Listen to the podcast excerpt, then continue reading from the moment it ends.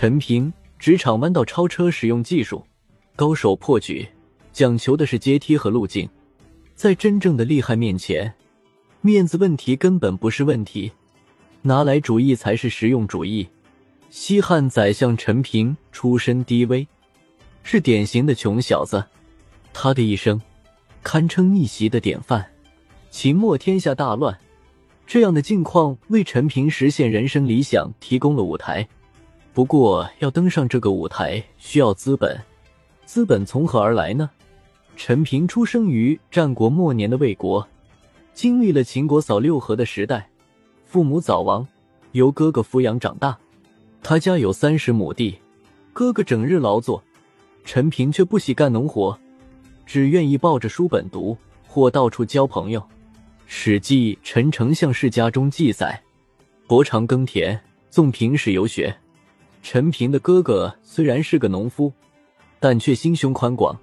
弟弟不愿意耕田，喜欢读书交友，他不但不责怪，而且全力支持。陈平虽然出身穷苦人家。但却长得一副富贵相，身材高大而皮肤白皙，乡里人经常嘲笑他。有个邻居在村子里遇到陈平的嫂子，就故意问道：“你家陈平吃了什么，长得那么白？平常就厌恶小叔子的嫂子一听，立刻揭短的说：“他一个穷酸相，吃的还不是糠。”陈平的哥哥得知此事后，立即就将妻子赶回了娘家。陈平到了结婚的年龄，乡里的上层人都嫌他穷，不肯嫁女给他，他又不甘心娶社会地位低的女子，就这样成了大龄剩男。乡里有个巨富，名叫张富，他的孙女嫁了五次人，都是刚过门，丈夫就死了，因此被视为克夫命，再没有媒婆肯上门了。陈平却不怕，一心想娶张家女子。但他太穷了，根本沾不上人家的门边好在陈平脑子灵活，他得知张富好交友，经常出现在社会贤达的筵席上，于是找到一个机会，为一家办丧事的人帮忙，并为张富提供方便。张富看到这个人高大英俊，鹤立鸡群，十分欣赏。散场后，他要求和陈平同行，并去陈平家拜访。陈平也不扭捏。带张富去了他位于陋巷里的家。陈家虽家徒四壁，破席为门，细心的张富却发现陈家门前的泥地上有很多车辙痕迹。这一番往来，虽然彼此没有摊牌，但都了解了对方的目的。张富回到家后，告诉儿子张仲，要将寡居的孙女嫁给陈平。张仲当时就笑了，陈平可是全县的笑柄。《史记》中只记录了一句张富的回应：“人固有好美如陈平而长贫贱者乎？”翻译成白话文，就是你见过像陈平那么帅，但能长久贫穷的吗？谁说长得帅不能当卡刷？这桩婚事还真就成了。张家不但倒贴钱给陈平，而且出酒肉宴请宾客，为他们风风光光的办了婚礼。张父在送亲前一再告诫孙女，千万不能因陈家贫穷而怠慢，要像对待父母一样对待陈平的兄嫂。张父将孙女嫁给陈平，眼光自是不凡。这番话更体现了他能成为巨富的教养、胸襟和格局。陈平借妻家之力提高了身份，又因是读书人而常被邀请主持设计。设计是一项公众性的祭祀活动。主持人一般是社会贤达，其中一项工作是将祭祀后的酒食分给参加活动的人。在当时的社会，酒和肉都属于奢侈品，因此分酒食这项工作往往要由有威望的人来做。陈平挥刀分肉，每个得到肉的人都很高兴，认为他很公平，并不由自主的赞扬他。事实上，分肉要善于把握人心。参加设计的既有头面人物，也有穷苦百姓。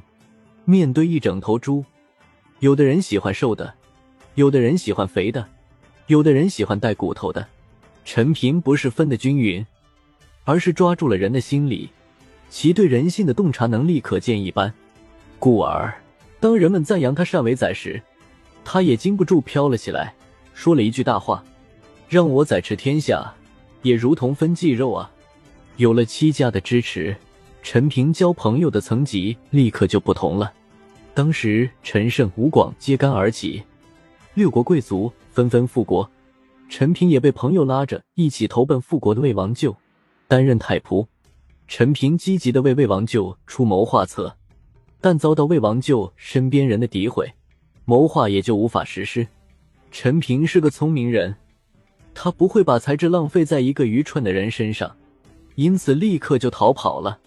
他追随的第二个东家是项羽，在项家军中，他很快就崭露头角，被封为信武军，和大将项汉一起领军。是时，刘邦出汉中与项羽争天下，项羽所封的殷王很快被击败，投降了刘邦。陈平在此事中无所作为。遭到了项羽的迁怒，于是陈平封金挂印，再一次逃跑了。陈平两次换东家，相当于进行了两次风险投资。很显然，陈平是一个理性的投资人，他不会赌上全部的身家性命。一旦风险评估达到警戒线，就会立刻抽身。这也是他能够在风起云涌的秦末乱局中生存的智慧。相较之下，张耳、陈馀、利益基等人不能不说是豪杰，但都在第一波浪涛中就被拍死在了沙滩上。陈平的逃亡路上还有一段插曲。他离开项羽后，走到一条河边，上了一条渡船。船到河心时，他看到从船舱里又走出来一个人，极不面善。陈平明白了，这俩人恐怕是劫道的。见自己长得俊美。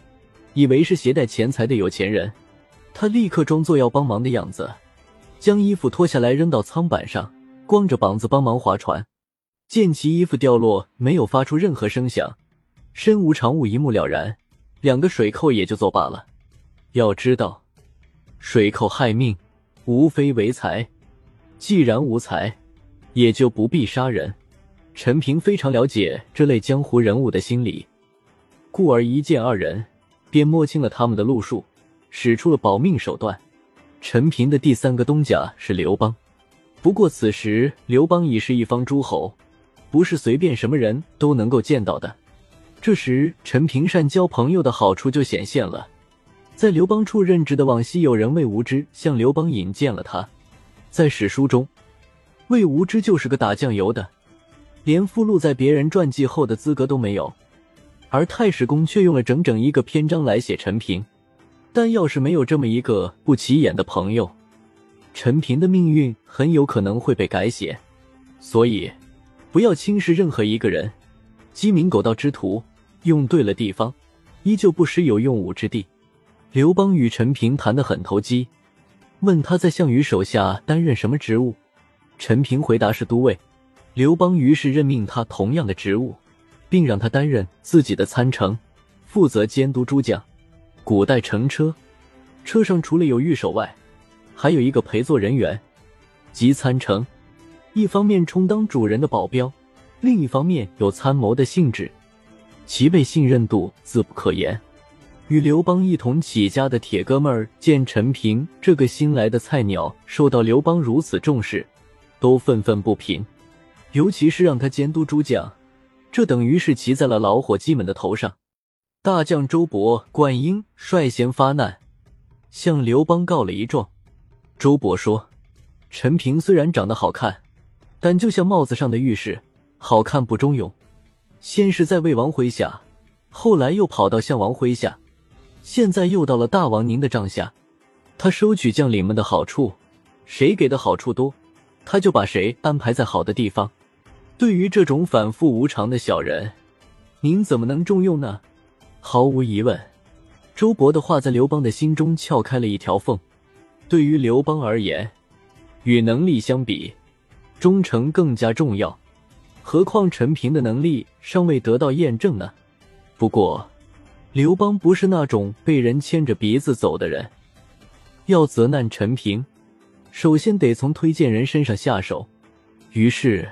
他召见了魏无知，魏无知并不否认陈平身上的缺点，但却向刘邦提出另一个问题：方今天下大乱，我向您推荐的首先是有能力解决问题的人。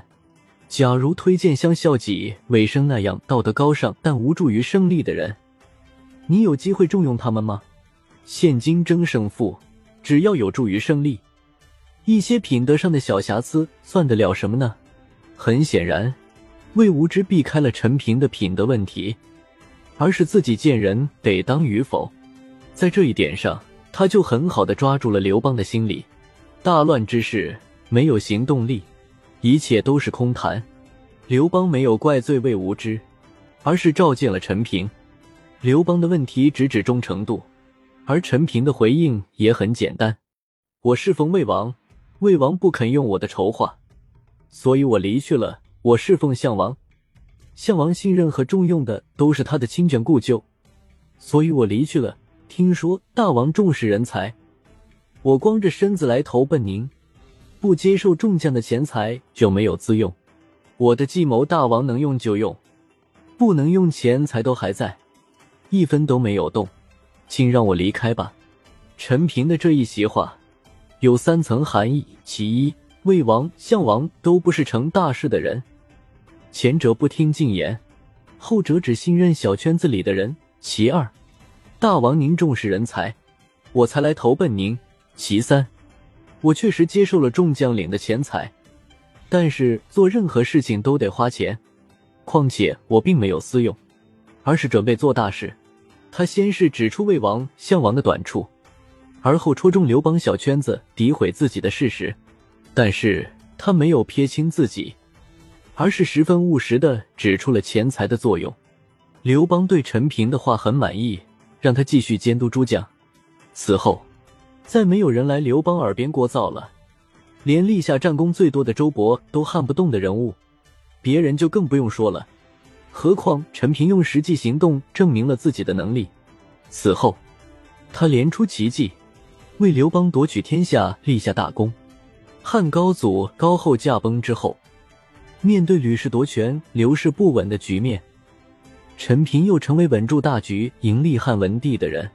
他是高祖大臣中的智囊，也是创业团队中成员相继陨落后少见的几个平稳走向人生落幕的人。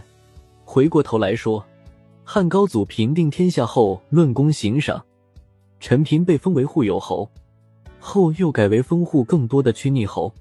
他向刘邦提起了此时已被边缘化、当年推荐他的人魏无知，刘邦根本不记得还有这号人物。